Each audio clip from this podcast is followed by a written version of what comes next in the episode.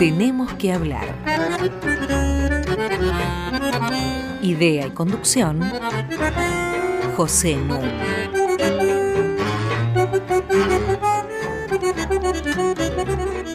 Muy buenas noches.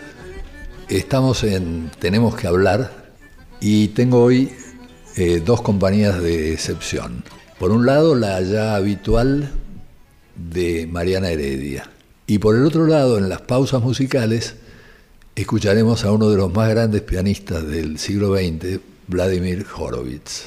Ustedes se pueden comunicar con nosotros a través de tenemos que hablar arroba radionacional.gov.ar y todos nuestros programas están en radionacional.com.ar sección podcasts. Hoy vamos a ocuparnos de un tema de actualidad, pero para considerarlo en su lógica. Me refiero al reciente fallo de la Corte llamado del 2 por 1. Quiero empezar diciendo que hay dos concepciones del derecho que vienen desde la antigüedad. Y cuando digo dos concepciones, voy a indicar de qué se trata en términos muy generales, haciendo la salvedad de que hay muchas subespecies de cada una. Una concepción es la concepción que se llama positivista.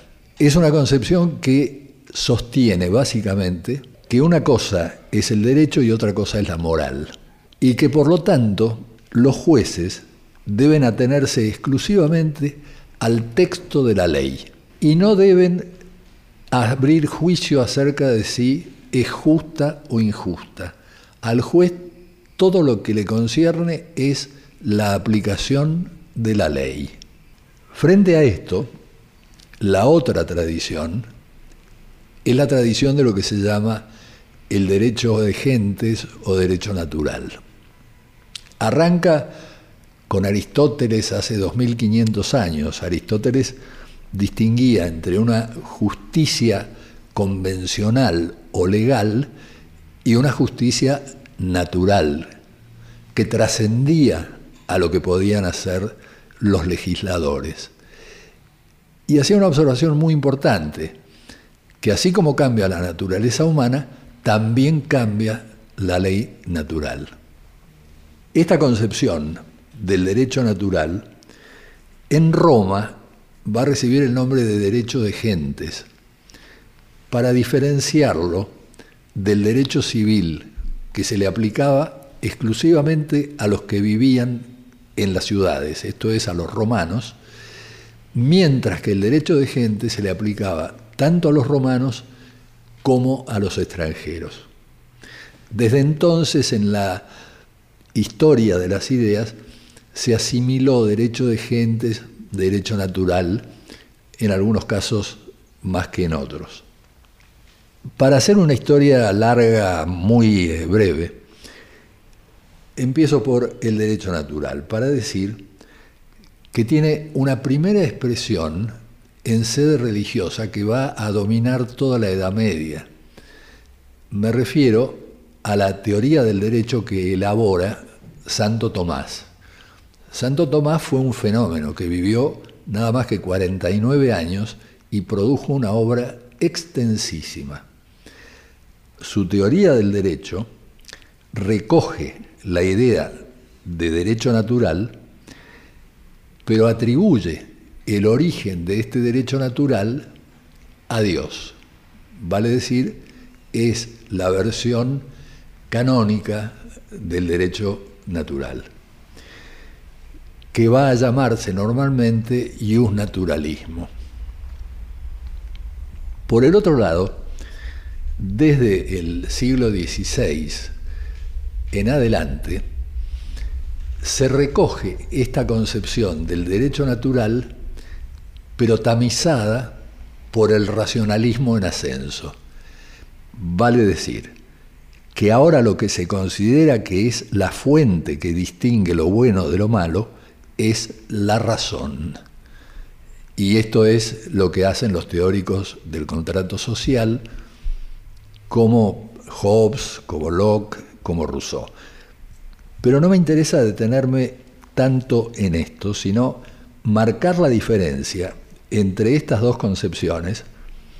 Y usted podrá decir, pero ¿qué interés tiene eh, para el mundo contemporáneo? Y entonces yo le voy a responder esto. Cuando termina la Segunda Guerra Mundial, después de las atrocidades cometidas por los nazis, se advierte una cosa, que el delito de genocidio no estaba previsto en la ley alemana. Vale decir que si uno se atiene a una versión positivista como la que acabo de describir, según la cual el juez tiene que limitarse a aplicar la ley, y no hay castigo sin ley previa que lo establezca, los crímenes hubieran quedado impunes. Y entonces, el Estatuto de Londres de 1945 crea el Tribunal Militar Internacional, que va a juzgar primero en Nuremberg y después en Tokio a los criminales de guerra. Este Estatuto de Londres fija tres tipos de crímenes. Los crímenes de guerra, los crímenes contra la paz y los crímenes de lesa humanidad sobre los que enseguida voy a hablar. Y dice que son crímenes contra los principios generales de la humanidad, que son crímenes contra la conciencia pública, que son crímenes contra la conciencia universal. No importa lo que diga la ley positiva de un determinado Estado. Vale decir, están apelando a toda la concepción, a toda la tradición de los derechos naturales, que ahora se convierten en los derechos humanos. Mencioné crímenes de lesa humanidad y me interesa particularmente detenerme un segundo en ellos, porque de ellos vamos a estar hablando. Lesa, en latín, quiere decir ofensa, agravio. Un crimen de lesa humanidad es un crimen que lastima a la humanidad entera, que lastima a la humanidad en su conjunto. Y la humanidad, por tanto, tiene que defenderse. ¿Cuál es la forma de defensa? La forma de defensa van a ser los tratados internacionales protegiendo a la comunidad de naciones de estos delitos. Les recuerdo simplemente dos o tres para confirmar lo que les vengo diciendo. La Declaración Universal de los Derechos Humanos en 1948, que establece la dignidad intrínseca y los derechos iguales e inalienables de todos los miembros de la familia humana, típico lenguaje del derecho natural. La Convención Americana de los Derechos Humanos de 1949 se fundamenta este derecho en los atributos propios de todo ser humano. La Convención sobre la Tortura de 1984 habla de la dignidad inherente a la persona humana. Una cita final. 1979 se crea la Corte Interamericana de Derechos Humanos y establece que los delitos de lesa humanidad son imprescriptibles, extraterritoriales y no susceptibles de indulto, ni de amnistía, ni de rebaja de penas. Bueno, eh, voy a hacer una pausa acá. Dije que nos iba a acompañar un extraordinario pianista que él mismo nunca creyó que lo fuera. Me refiero a Vladimir Horvitz. Nacido en Rusia, radicado en 1940 en Estados Unidos, tocó de muy joven, dirigido por el gran Arturo Toscanini. Y poco tiempo después se casó con la hija de Toscanini, Sonia. Eh, era un eh, pianista eximio y que tenía procesos de depresión muy profunda y se recluía y le huía al público, tanto que se retiró bastante tempranamente y grababa en su casa. Tal como algunos de ustedes recordarán, expliqué en el primer programa que ocurría con ese enorme pianista canadiense que se llamó Glenn Gould. Lo mismo pasó con Horowitz. Y tengo una anécdota personal muy breve para contarles. Después de cinco años de no tocar en público, yo era profesor en la Universidad de Toronto, en Canadá, y Horowitz viene a dar uno de sus primeros conciertos de la nueva temporada al Massey Hall de Toronto. Y yo me consigo una entrada para una de las sillas que estaban puestas en el escenario alrededor del piano. Bueno, estaba feliz y cuando aparece Horowitz en escena, tanto más, nos paramos todos para ovacionarlo. Cuando me vuelvo a sentar me doy cuenta que una pata de la silla en que yo estaba sentado estaba rota. Bueno, toda la primera parte del concierto no la pude oír porque estuve agarrado a la silla y ya me veía echado de Canadá por el hecho infamante de haberle interrumpido un concierto a Horowitz. Vamos a escucharlo interpretando a Robert Schumann.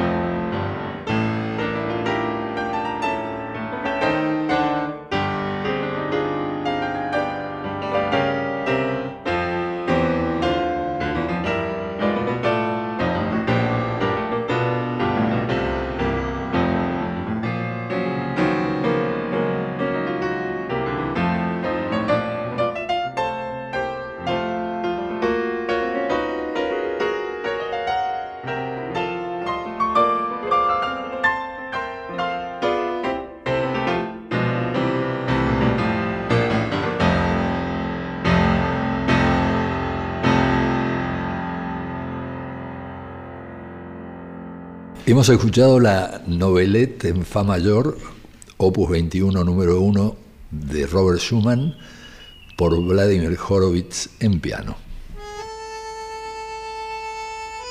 Hasta las 21. Tenemos que hablar. Con José Nuno.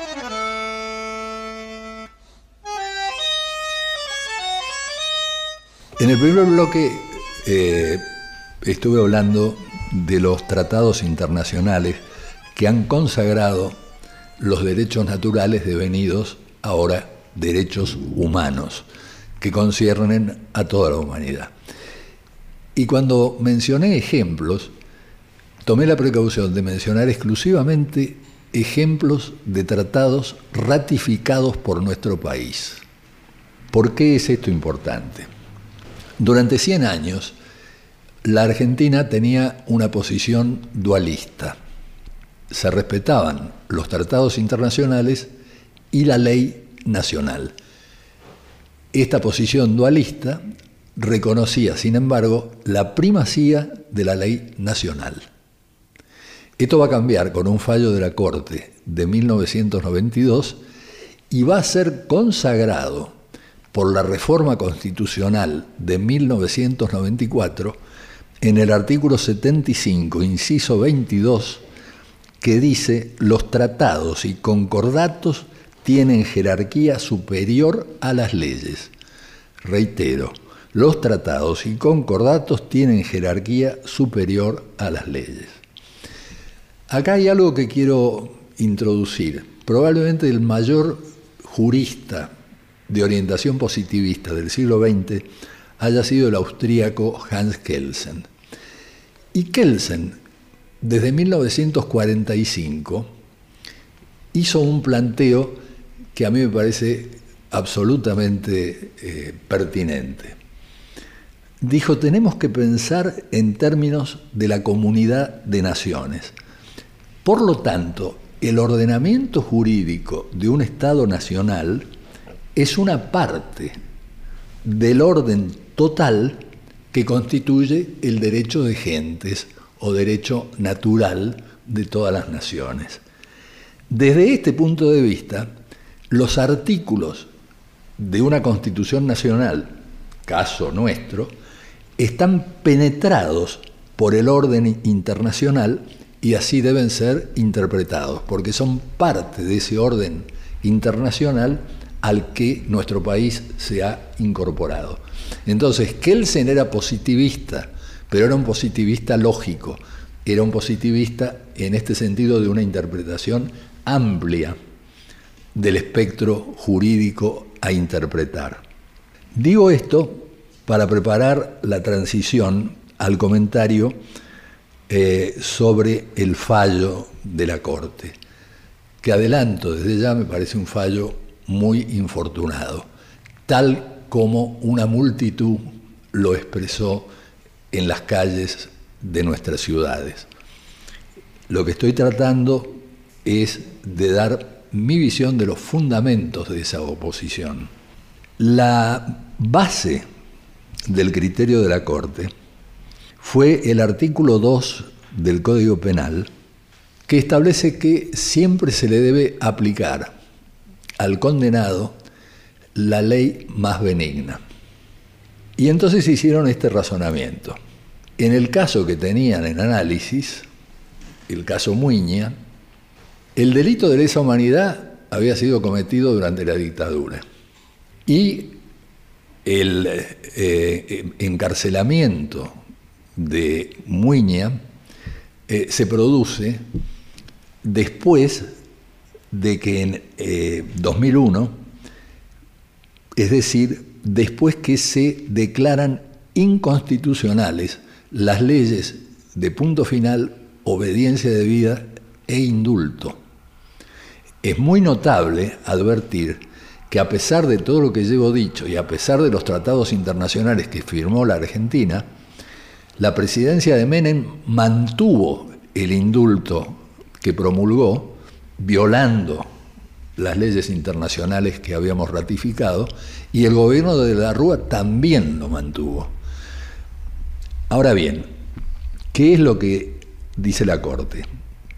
Entre 1994 y 2001 rigió una ley, que es la ley 24390, que estableció que los detenidos que estaban con prisión preventiva y sin condena y se mantenían en esta condición por más de dos años, eran beneficiados por el 2 por 1.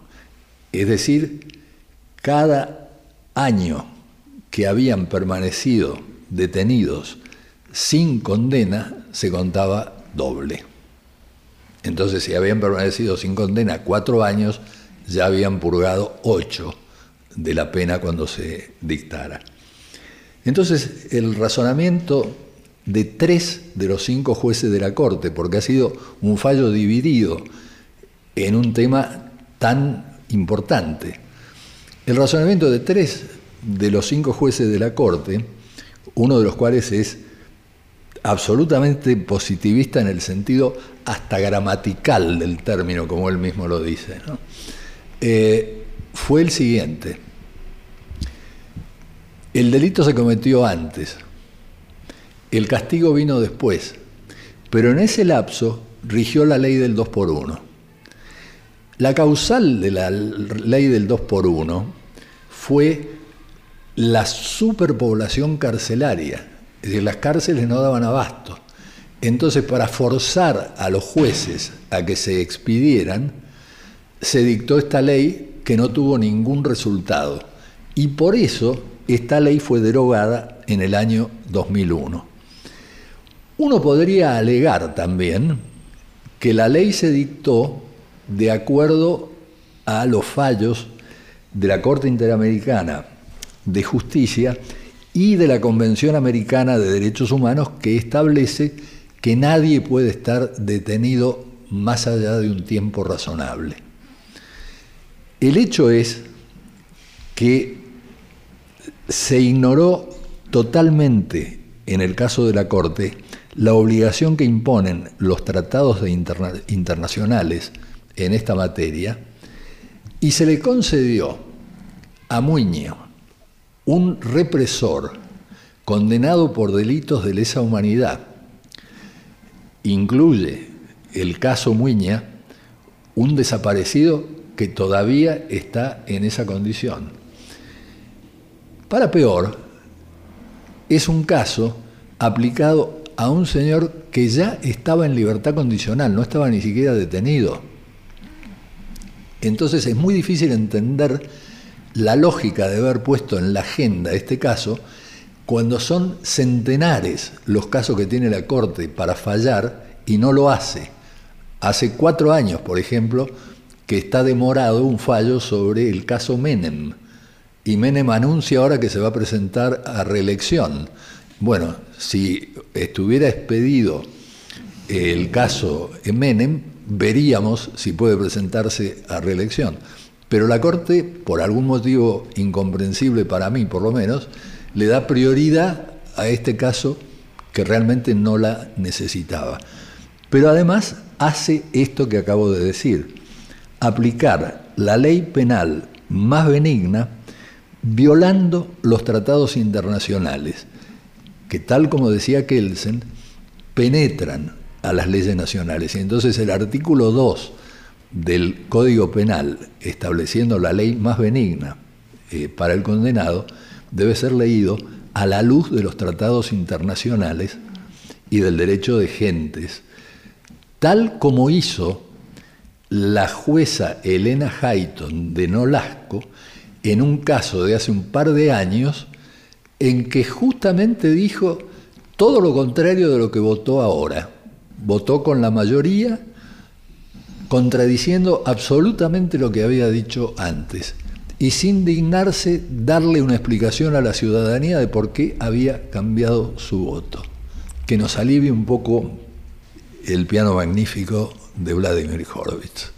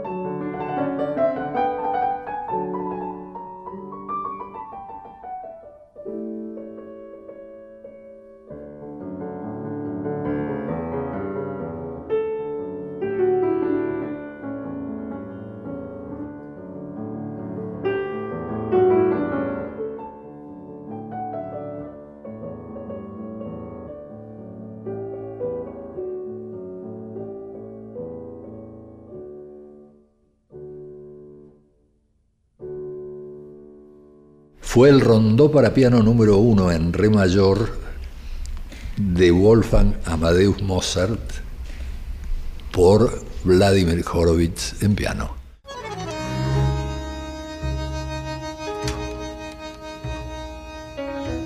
Seguimos en Tenemos que hablar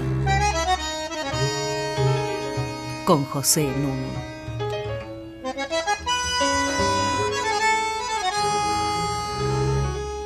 Venimos hablando del fallo de la Corte llamado del 2 por 1 que benefició con eh, precisamente eh, la cuenta doble del tiempo de prisión preventiva eh, a un represor incurso en un delito de lesa humanidad, en varios delitos de lesa humanidad, a decir verdad. lo notable es que este represor no estaba detenido durante el tiempo de vigencia de la ley, porque durante el tiempo de vigencia de la ley, como ustedes deben recordar, regían las leyes de punto final, obediencia debida y el indulto eh, promulgado por el gobierno de Menem. Vale decir que no había ningún encarcelado sin condena por delitos de lesa humanidad durante los seis años que duró esta ley de carácter eminentemente procesal. Pero hay un hecho acá sobre el que me quiero detener un segundo para mostrar por qué me parece tan negativo este fallo de la Corte, que ya ha sido contradicho, por ejemplo, por un fallo muy reciente de la Corte Suprema de Tucumán, que se expidió en un sentido totalmente contrario al del voto mayoritario de la Corte Suprema de la Nación. Y el punto sobre el que me quiero detener es este. Esa ley 24.390 que establece el beneficio del 2 por 1 hace una exclusión expresa.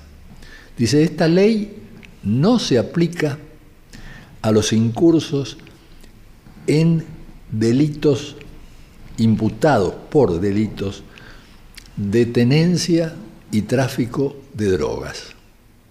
O sea, la ley excluye la tenencia y el tráfico de drogas del beneficio que establece. La pregunta que se impone es, ¿el legislador argentino fue tan obtuso que pensó que la tenencia y tráfico de drogas es un delito más grave que un crimen de lesa humanidad? Yo creo que la explicación es bastante clara. En la reforma de la Constitución, que le dio primacía a los tratados y concordatos por sobre las leyes nacionales, se sancionó el 22 de agosto de 1994. La ley del 2 por 1 se sancionó el 2 de noviembre de 1994.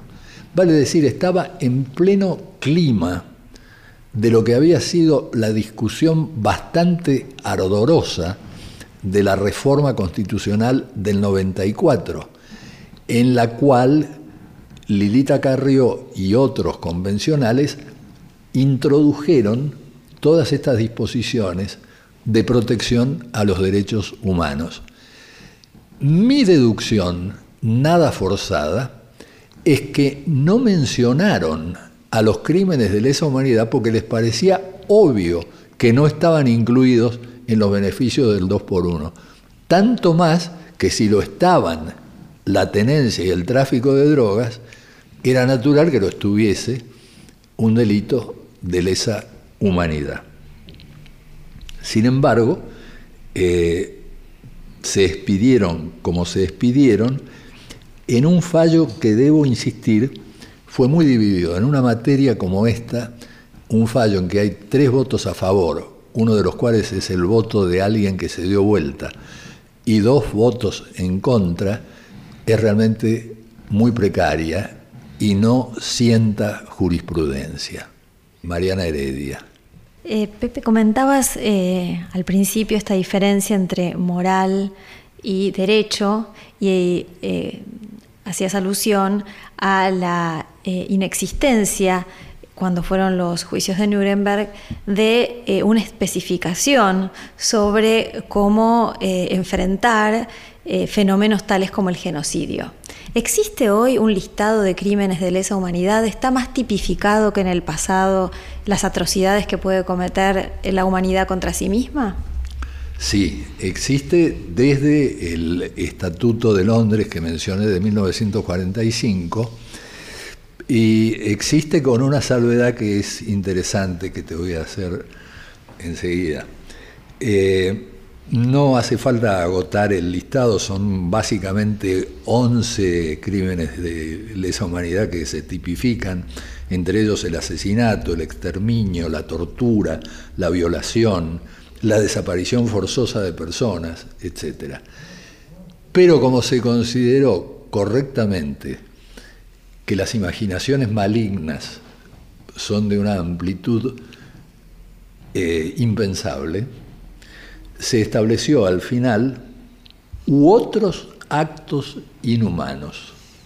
Vale decir que se quedó abierta la puerta para que otras barbaridades que se pudieran cometer fueran también incluidas entre los crímenes de lesa humanidad. Exacto. Y comentabas algo muy interesante que me gustaría que profundizases eh, sobre la relación entre este derecho natural y los tratados internacionales, ¿no? porque en general uno suele asociar a la justicia con aparatos institucionales locales que pueden hacer cumplir esos derechos positivos, pero pareciera que los crímenes de lesa humanidad están por encima de esos aparatos institucionales. Literalmente, justamente porque por su propia definición, como yo decía antes, agreden a la humanidad. ¿No es cierto? Entonces, este, no eh, se encierran en las fronteras de un Estado eh, y por lo tanto merecen acuerdos entre naciones que puedan hacer que sean sancionables. Hoy en día tenemos un caso a mano, que es el caso de Venezuela. Eh, en este momento se está tratando de implementar una reforma constitucional en Venezuela a la medida del señor Maduro y que viola totalmente los antecedentes constitucionales venezolanos porque no se consulta al pueblo. Es una medida que decide el presidente. Bueno, ya ha provocado, pese al clima eh, dictatorial que se vive en Venezuela, que un miembro de la Corte Suprema se haya sentido impelido a renunciar con todos los riesgos que esto supone. Y ha sido miembro hasta ahora, sin embargo. Bueno, eh, si uno se atuviese a una interpretación positiva de la ley, como lo van a hacer muchos jueces eh, venezolanos, supongo, si esto no tiene fin, si esto no cambia, entonces va a ser legítimo, este, va a ser legal eh, que se haga la reforma constitucional tal como la dicta el eh, presidente de la República. Por eso digo que los tratados internacionales tienen una importancia central en la protección de los derechos naturales de la humanidad. Algunos dicen irónicamente, bueno, quiere decir que son tan indeterminados que pueden cambiar a gusto del que los interpreta. Es una barbaridad, porque todo es interpretable. No hay tampoco aplicación de la ley positiva que no sea interpretada. Y hay divergencias de interpretación sobre la ley positiva y lo que está diciendo. Entonces, claro, puede haber discrepancias acerca de si tal cosa es tortura o tal cosa no es tortura. Solamente plantearlo ya te indica sí. que es un disparate. ¿no? Este, de manera que eh, a mí me parece que los tratados internacionales son un resguardo muy importante y que la ciudadanía tiene que ser consciente de estas cosas, que no son abstractas, que no deben ser ensombrecidas por tecnicismos innecesarios y que todos debemos luchar por los derechos humanos. Voy a hacer una pausa acá, el piano magnífico de Vladimir Horowitz.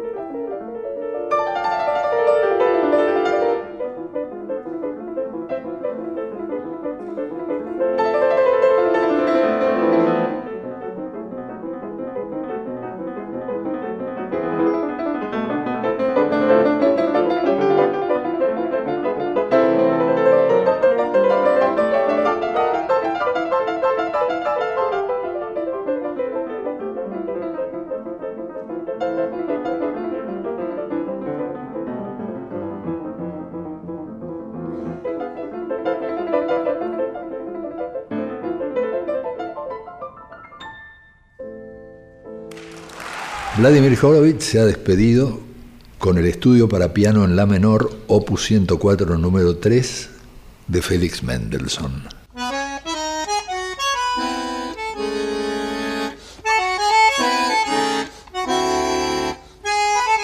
Seguimos con José Nun. Estamos en Tenemos que hablar, Radio Nacional Clásica FM. Les recuerdo que para comunicarse con nosotros tenemos que hablar arroba radionacional.gov.ar o pueden bajar nuestros programas entrando a www.radionacional.com.ar y dirigiéndose a podcast. Ahí están todos los programas. Mariana Heredia. Pepe, una de las cosas que nos preocupa especialmente en el programa a la que hiciste referencia en distintas oportunidades, es la cuestión del cambio cultural.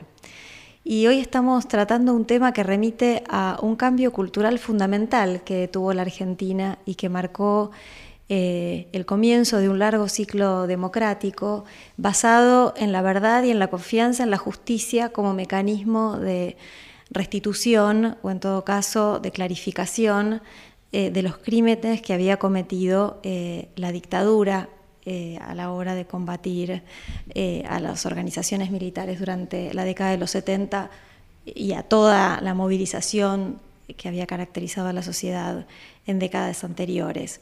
En ese momento realmente la acción de la justicia le hizo un gran servicio a la República y a la democracia en la Argentina y creo que lo que estamos viendo en estos días y el tema que en particular estabas tratando hoy, tiene que ver con el carácter relativamente incompleto de ese cambio. ¿no? Las manifestaciones, la confianza eh, de los organismos de derechos humanos y de los ciudadanos que se eh, manifestaron en contra de la resolución de la Corte Suprema, dan cuenta a la vez de eh, la confianza en los mecanismos institucionales como modo de garantizar eh, la justicia y la verdad, pero también de las dificultades que tiene muchas veces el sistema judicial en la Argentina para honrar esas expectativas.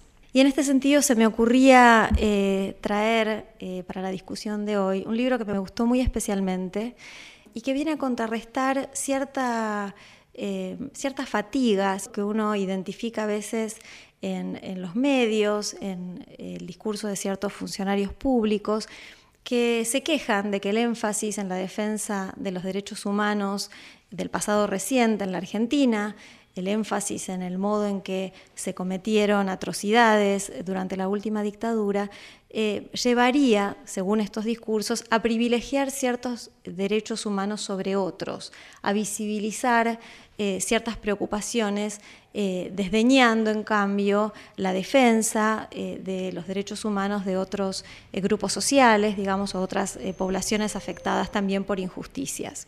Y en este sentido me parece que es importante recordar el carácter eh, inédito, traumático y muy reciente que tuvo el terrorismo de Estado en la Argentina, el carácter eh, singular que tuvo además eh, el enjuiciamiento que comienza inmediatamente después del retorno a la democracia, pero también el carácter abierto que revisten todavía muchos de esos crímenes que se cometieron. ¿No? Comentábamos el caso de Muña y cómo todavía eh, la persona desaparecida que se le imputa no, no tiene paradero, pero también pensaba en 500 niños buscados por las abuelas de Plaza de Mayo, de los cuales apenas se ha recuperado poco más que un quinto de ellos, lo que da cuenta de familias, hermanos, primos, tíos, abuelos que esperan desde hace décadas que esos adultos hoy puedan recuperar su pasado y volver a integrarse a sus orígenes, a su historia. Y en este sentido, el libro de eh, Carla Villalta, Entregas y Secuestros, el rol del Estado en la apropiación de niños, publicado en 2012 por Ediciones del Puerto, me parecía una muy buena excusa para pensar cómo eh, la defensa o la visibilización de este, ciertos derechos humanos vulnerados permite avanzar a veces paradójicamente en, la conquista de derechos que también estaban siendo vulnerados pero eh, estaban menos visibles. Lo que va a contar Carla Villalta en su libro es cómo si bien eh, las fuerzas represivas en muchos casos llevaban a las mujeres embarazadas a eh, parir sus hijos en centros de detención y después este, entregaban esos niños a familias vinculadas con las Fuerzas Armadas, este no fue el único método de secuestro y entrega de estos niños que hoy se buscan. En muchos casos, las fuerzas represivas utilizaron la institucionalidad preexistente, los procedimientos específicos que ya tenían una larga trayectoria en la sociedad argentina, para que esos niños eh, supuestamente abandonados y en realidad eh, sustraídos a sus padres, eh, fueran localizados en nuestras familias. Y lo que hace entonces la autora es mostrar cómo a través de un conjunto de complicidades por parte de ciertos profesionales, de ciertas instituciones y de cierta legislación adoptiva que le da el predominio a la familia adoptante y reniega de todos los derechos de la familia biológica, se sometió a los hijos de estos eh, militantes o intelectuales, universitarios desaparecidos, a condiciones que antes habían padecido muchos de los niños de familias pobres. Existe desde hace años em, la sospecha de que muchos jueces de menores, muchos médicos cómplices, muchos eh, profesionales vinculados con em, el nacimiento de niños participan de redes ilegales a través de las cuales se extrae y se coloca a esos niños, muchas veces a cambio de dinero, sin que sus padres hayan aceptado que ese acto tenga lugar. Y efectivamente lo que va a hacer Carla es mostrar cómo eh, en su lucha por rescatar a estos eh, niños de padres desaparecidos, las abuelas pusieron sobre el tapete un problema que va mucho más allá de esos 500 niños y que compromete a toda una minoría desprotegida que queda en manos de estas redes ilegales que se abusan de esos niños y de sus familias en una situación este, delicada, eh, satisfaciendo en cambio eh, los deseos de quienes pueden pagar por acceder a esa niñez desprotegida. Me parece un tema sumamente pertinente, actual. Quisiera agregar una cosa que eh, podemos conversar un momento, los delitos de lesa humanidad no solamente son los delitos cometidos por el Estado, hay otro tipo de organizaciones que pueden cometer delitos de lesa humanidad. Y a mi juicio, en Argentina, no es revivir la teoría de los dos demonios, que casi nadie sabe exactamente qué quiere decir, pero por lo menos quiere decir que una cosa es el terrorismo de Estado, con todo el aparato coactivo del Estado por detrás, y otra cosa es la violencia ejercida por los grupos guerrilleros. Esto no exime a los grupos guerrilleros, en muchos casos, de ser pasibles de haber cometido delitos de lesa humanidad. Quiero decir, eh, es eh, a todas luces eh, injusto que se considere que han sido todos héroes y que ese heroísmo justificaba que encarcelaran este, gente, que mataran policías por la calle, por la espalda. y yo recuerdo un caso este, una guerrilla que fue la primera, una de las primeras que se formó en el norte del país, el mejor estudiante de la carrera de sociología, que fue alumno, eh, Marcos Lachter, se incorporó a esa guerrilla. Esa guerrilla nunca entró en combate. Marcos Lachter se dio cuenta que no llevaba a ninguna parte lo que estaban intentando hacer y entonces dijo que él se abría. Le hicieron un juicio sumario y lo mataron. La única víctima de esa guerrilla fue un militante de la propia guerrilla. Para mí esto es un delito de lesa humanidad. Hay muchos trabajos interesantes que se produjeron en estos años revisitando la década de los 70 y sobre todo cuestionando este carácter heroico eh, que se atribuyó a los eh, a los guerrilleros, eh, en todo caso los trabajos de Marina Franco, de Hugo Besetti, nos invitan a esta reflexión sin olvidar en ningún momento que las responsabilidades son absolutamente incomparables. Un aparato estatal puesto al servicio de la represión frente a un conjunto eh, de militantes de diverso tipo, algunos de los cuales se habían radicalizado y efectivamente habían optado por las armas pero eh, la, responsabilidad, que de eso hablamos hoy, de la responsabilidad del Estado, de la responsabilidad de la justicia, de la responsabilidad de la sociedad que no quiere volver más a la violencia, ¿cierto? es un tema que ha sido problematizado y que merece que lo tengamos presente. Y que le dediquemos más espacio contra todo tipo de violencia. Muchas gracias, Mariana. Eh, muchas gracias a la productora de este programa, Inés Gordon. Muchas gracias a este excelente operador que es Luciano Profili. Muchas gracias al editor Julián Carballo y a todos los chicos de Radio Nacional Clásica. Y como decía el uruguayo Wimpy, que todo sea para bien.